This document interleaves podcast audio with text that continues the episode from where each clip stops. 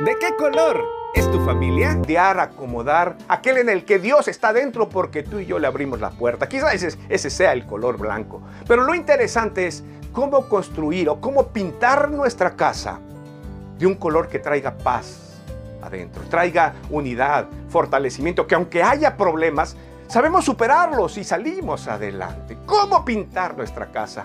Te leí en el pasaje bíblico de Proverbios que dice, que con sabiduría se edifica una casa y con prudencia se afirma y con ciencia se amuebla. Pero no es qué es esto, ¿qué es la sabiduría?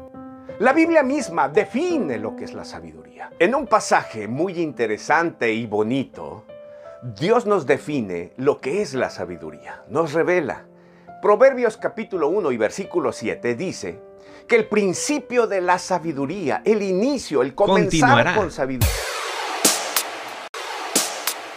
¿De qué color es tu familia? Dear, acomodar, aquel en el que Dios está dentro porque tú y yo le abrimos la puerta. Quizás ese, ese sea el color blanco. Pero lo interesante es cómo construir o cómo pintar nuestra casa de un color que traiga paz adentro, traiga unidad, fortalecimiento, que aunque haya problemas, sabemos superarlos y salimos adelante. ¿Cómo pintar nuestra casa? Te leí en el pasaje bíblico de Proverbios que dice, que con sabiduría se edifica una casa y con prudencia se afirma y con ciencia se amuebla. Pero no es qué es esto, ¿qué es la sabiduría?